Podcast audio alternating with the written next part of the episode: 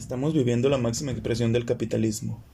Los carros lujosos, viajes exuberantes, increíbles lagos y ríos artificiales, enormes mansiones y vibrantes comerciales que nos ningunean para siempre querer más. Contraste con ríos naturales muertos, bosques talados y cerros destruidos por la avaricia del hombre. Ríos tóxicos, contaminados por intereses económicos que solo atienden a las necesidades empresariales economía que a todas luces se ve rebasada por la escasa salud y los precarios servicios médicos para la gente de a pie. La industria de la muerte, el interés económico sabemos que está por encima de todo, incluso de la vida. No importa atropellar a unos muchos por el beneficio de unos pocos que puedan pagarlo.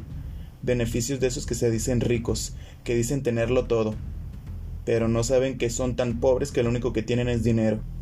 Si no lo detenemos se consumirá todo, se le pondrá precio a todo, esta forma de producción es insostenible e incompatible con la vida natural, con la vida.